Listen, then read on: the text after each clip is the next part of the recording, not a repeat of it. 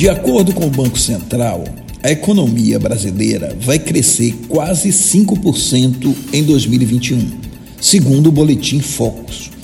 É um crescimento expressivo e é o que ocorre tradicionalmente quando qualquer país passa por uma tragédia como foi a Covid e vai se recuperando aos poucos.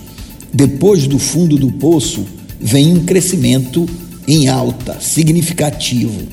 Aliás, se a vacinação for acelerada, esse crescimento pode ser maior ainda. Mas o Banco Central também está prevendo uma inflação de quase 6% em 2021, muito acima da meta.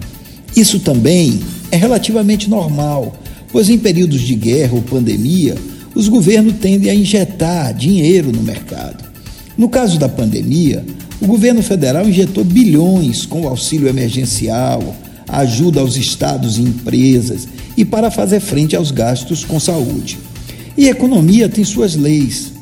Quando se injeta muito dinheiro no mercado sem que haja o devido aumento da produção, o resultado é um só: inflação acelerando. Até nos Estados Unidos está se verificando o fenômeno que os economistas chamam de aumento excessivo da base monetária. O problema é que a inflação é o pior de todos os males, não para os ricos que têm como se proteger, mas para os mais pobres que percebem dia a dia que o dinheiro já não dá mais para comprar os alimentos da cesta básica.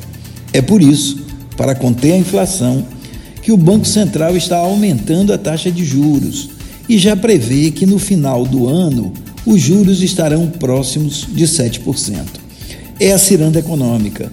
O país vai crescer e o crescimento econômico de 2021 já está dado.